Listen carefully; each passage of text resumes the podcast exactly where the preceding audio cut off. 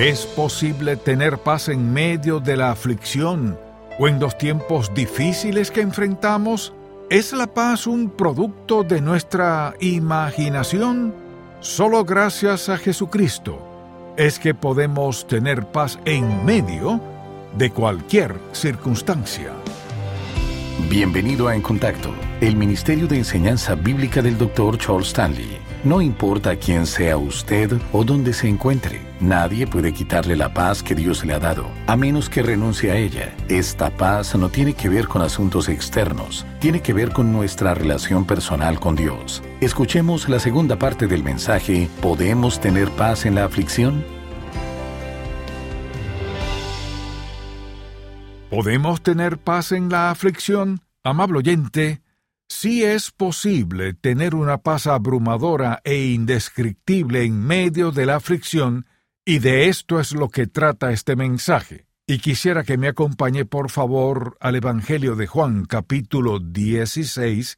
Aquí vemos uno de los momentos más difíciles en la vida de Jesús y de sus discípulos, en el que el Señor nos da la respuesta a esta pregunta y nos dice cómo tener paz aún en las circunstancias más difíciles de la vida. Y miren lo que les dice comenzando en el versículo 28 del capítulo 16 de Juan. Salí del Padre y he venido al mundo. Otra vez dejo el mundo y voy al Padre. Le dijeron sus discípulos, He aquí ahora hablas claramente y ninguna alegoría dices. Ahora entendemos que sabes todas las cosas y no necesitas que nadie te pregunte, por esto creemos que has salido de Dios. Jesús les respondió, ¿Ahora creéis? He aquí la hora viene y ha venido ya en que seréis esparcidos cada uno por su lado, y me dejaréis solo mas no estoy solo porque el Padre está conmigo. Y ahora escuche lo que les dice en el versículo 33. Estas cosas os he hablado para que en mí tengáis paz, en el mundo tendréis aflicción, pero confiad, yo he vencido al mundo. Esta fue su manera de decirnos que, aunque sigamos en este mundo, aunque las circunstancias nunca cambien, aunque las pruebas, tribulaciones y tristezas siempre estén ahí, aunque no entendamos lo que sucede, Él nos dice, puedes tener paz en medio de todo eso.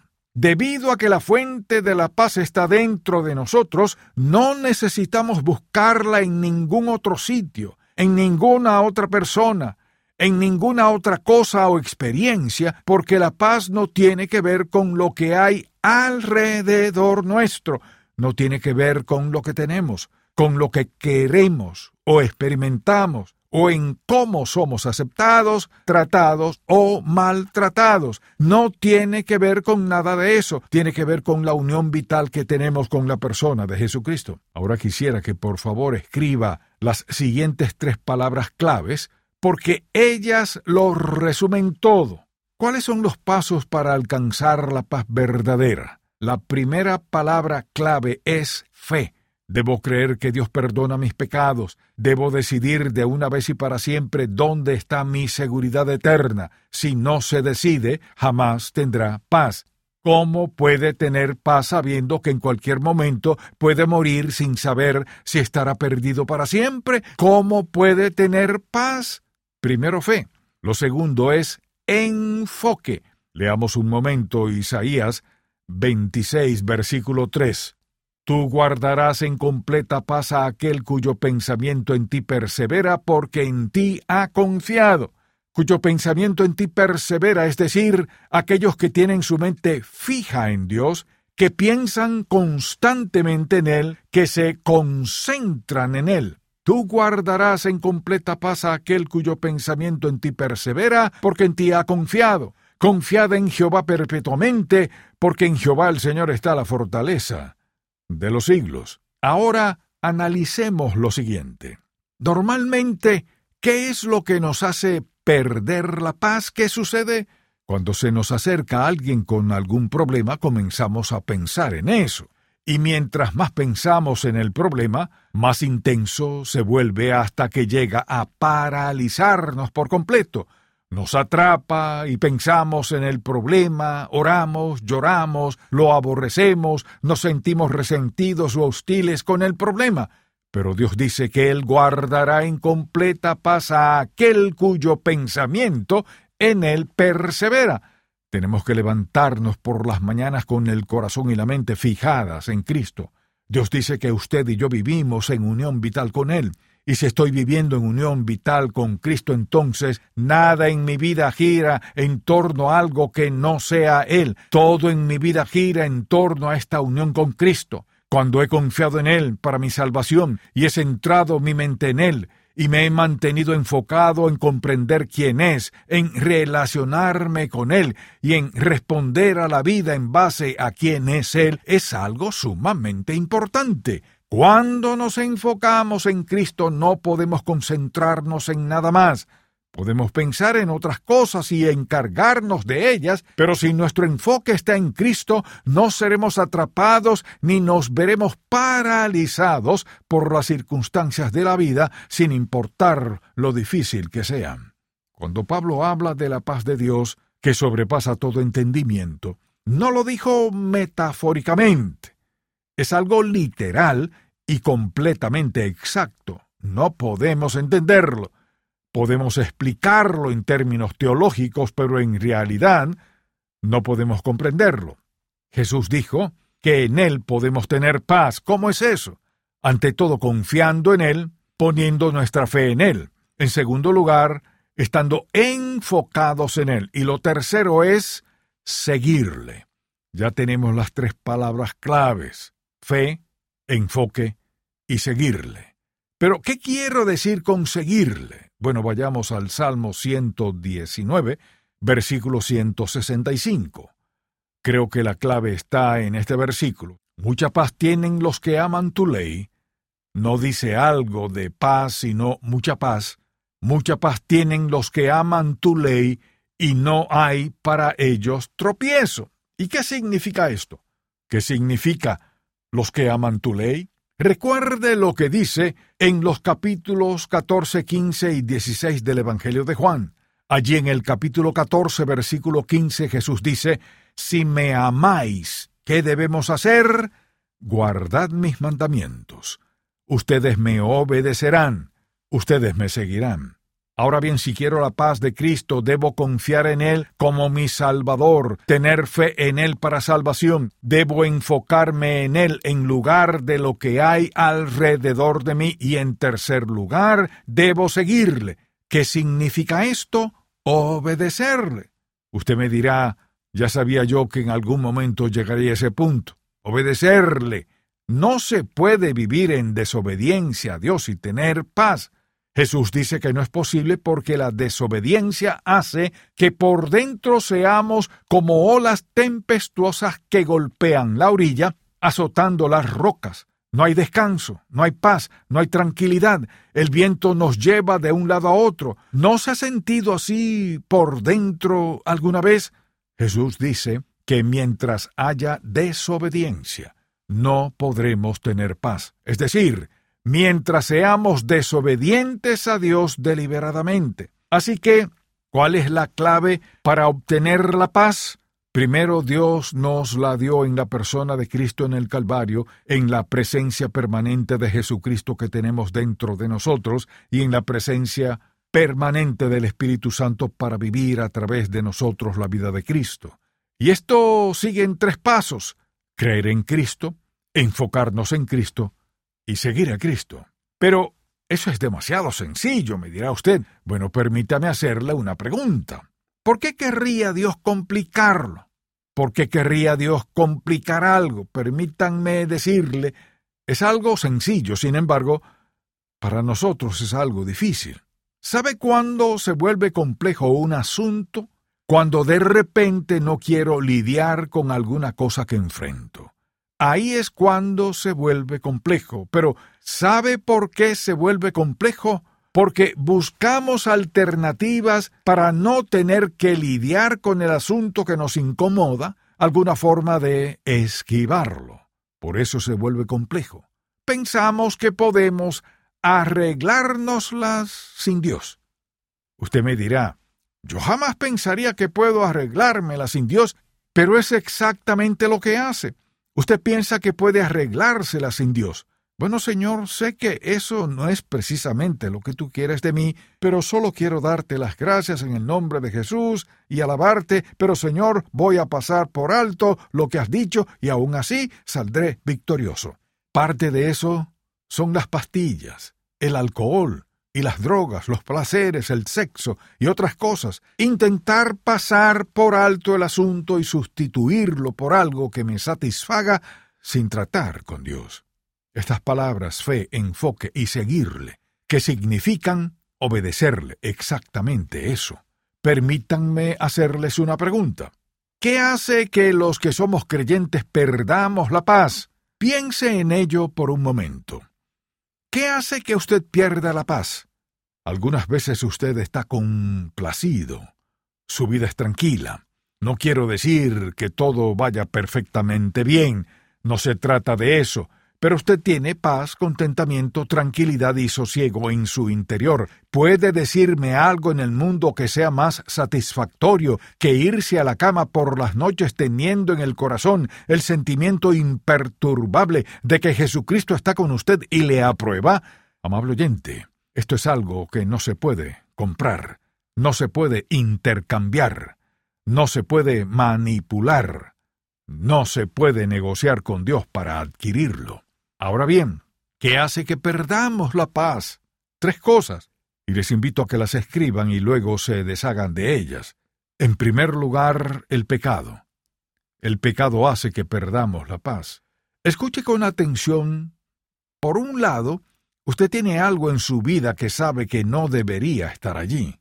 Puede ser un hábito, una relación, una actitud, una posesión, un deseo o alguna acción en su vida. Usted sabe que eso no debería estar ahí y cuando se sincera con Dios, el asunto sale a flote.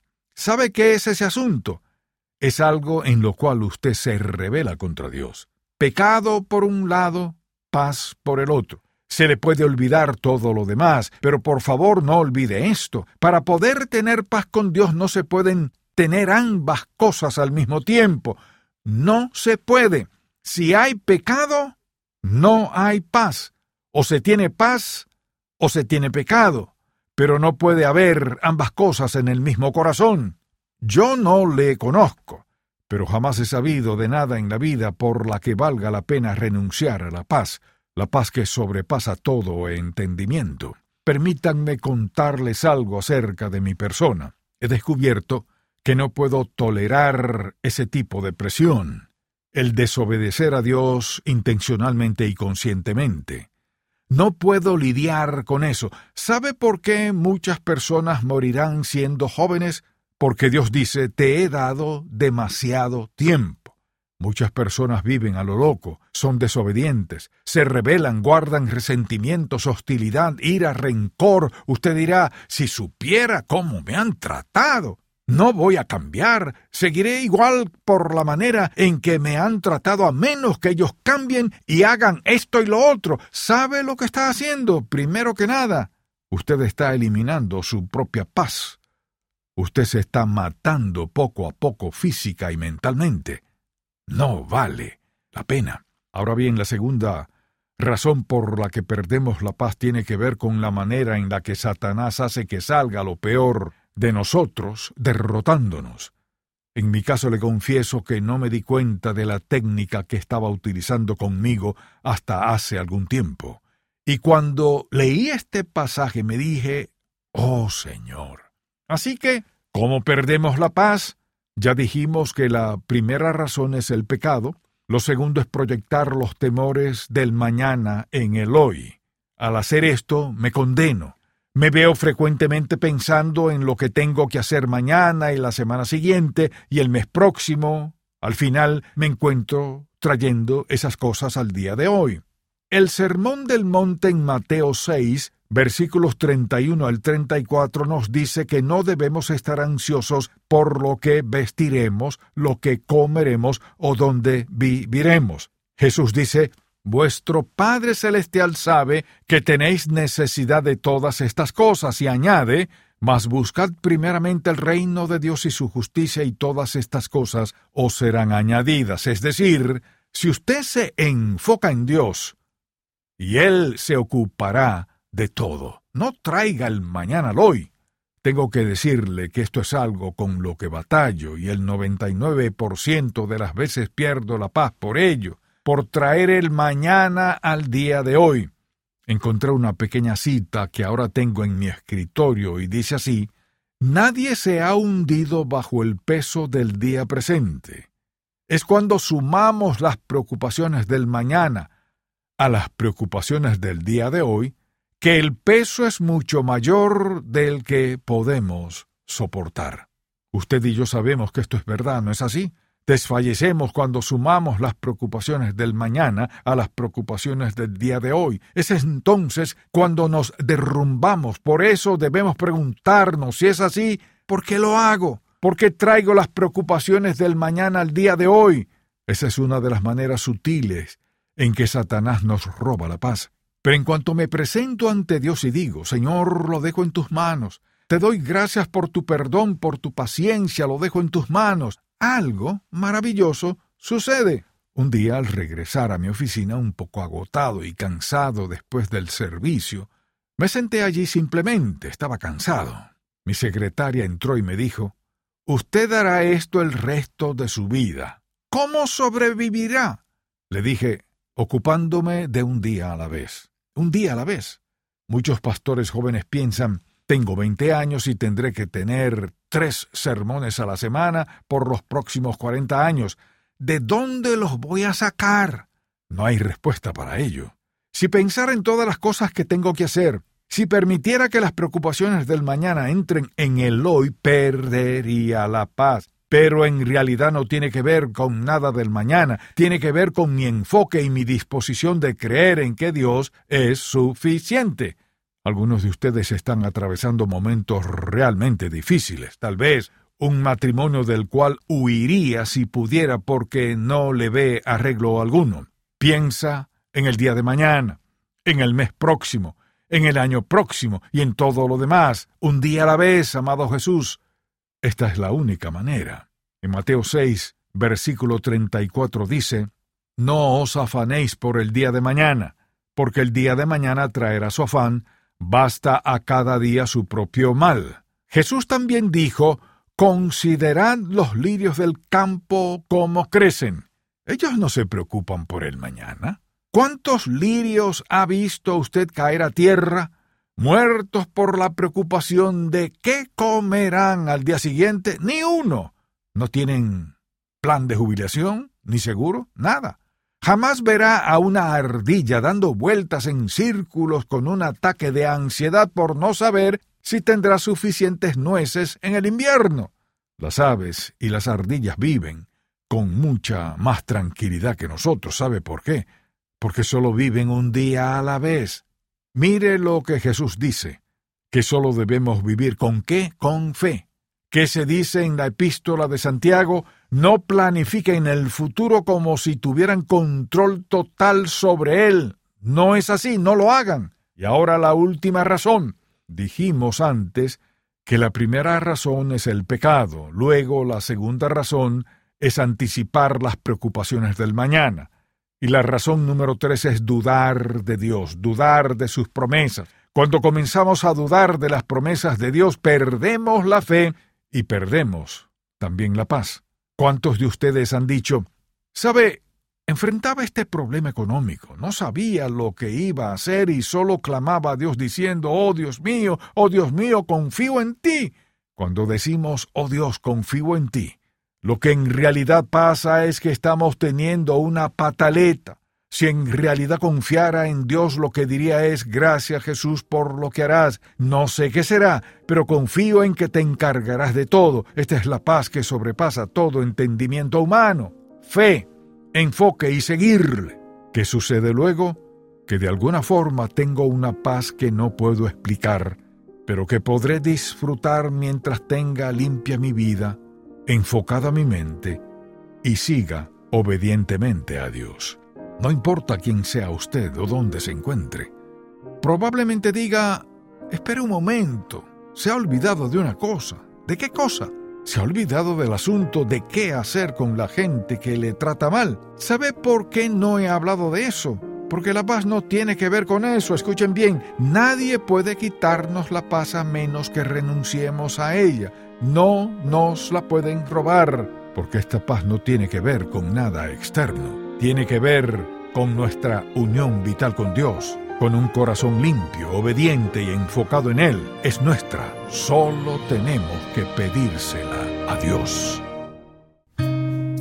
Gracias por escuchar En Contacto, el Ministerio de Enseñanza Bíblica del Dr. Charles Stanley. ¿Qué revelan de usted sus oraciones? En la edición para hoy de Un Momento con Charles Stanley, él nos dice que el enfoque de su oración revela su actitud hacia Dios. Si desea adquirir el mensaje de hoy, podemos tener paz en la aflicción, así como otros materiales que le ayudarán en su crecimiento espiritual. Llámenos al 1-800-303-0033 dentro de los Estados Unidos y Puerto Rico o visite encontacto.org. Más personas en más lugares están escuchando el mensaje de Jesucristo con la ayuda del equipo mensajero de En Contacto, una familia de dispositivos de audio disponible en varios idiomas, repleta de contenido bíblico y predicaciones del Dr. Stanley. Gracias a nuestros colaboradores, estos dispositivos se distribuyen de forma gratuita alrededor del mundo. Para más información acerca del equipo mensajero, visite encontacto.org diagonal equipo. ¿Cómo toma usted sus decisiones? ¿Utiliza la lógica o la opinión de algún amigo? Los cristianos tienen a su disposición el recurso más grande que existe, un Padre Celestial que solo desea lo mejor para sus hijos. Pero, ¿cómo reconocer su voz? Mediante el libro Cómo escuchar la voz de Dios, el Dr. Stanley le enseñará a reconocer la voz de Dios. Para adquirir este libro, llámenos al 1-800-303-0033 o visite encontacto.org. Sus oraciones se centran en Dios o en sus necesidades. A continuación, la edición para hoy de Un Momento con Charles Stanley, donde se nos explica la perspectiva correcta para los creyentes. La mayoría de las personas pasan su tiempo de oración hablando de sí mismo y de sus necesidades. ¿Sabía usted que uno puede pasar mucho tiempo orando y no amar verdaderamente a Dios? Orar mucho y no relacionarse de manera personal con Él no es lo más sabio. ¿Por qué? Porque aunque sabemos lo que le agrada al Señor, no lo hacemos. Una de las indicaciones de que usted y yo tenemos un profundo deseo de relacionarnos con Él y que tenemos hambre y sed de nuestro Señor es que queremos hablar con Él, queremos pasar tiempo con Él y decirle, Padre, yo sé que eres un Dios de gracia, Señor, te amo. Dios quiero que me hables. En otras palabras, lo que sucede es esto. Cuando amamos a alguien queremos hablar con esa persona, queremos escuchar que nos habla. Y si estamos realmente interesados en alguien, tenemos que expresarle lo que sentimos y escuchar su opinión. Cuando estamos hambriento y sediento de una relación con Dios, vamos a querer pasar tiempo con Él. Simplemente necesitamos hablar con Él. Queremos conversar y escuchar lo que tiene que decirnos. Si el mensaje de hoy ha impactado su vida, visite encontacto.org y aprenda más de las enseñanzas del Dr. Stanley. Mañana el Dr. Stanley nos explica cómo podemos permanecer en unidad con el Espíritu. Espero que pueda sintonizarnos para más de En Contacto, el Ministerio de Enseñanza Bíblica del Dr. Charles Stanley. Este programa es una presentación de Ministerios en Contacto, Atlanta, Georgia, y permanece en esta estación gracias a sus oraciones y donativos.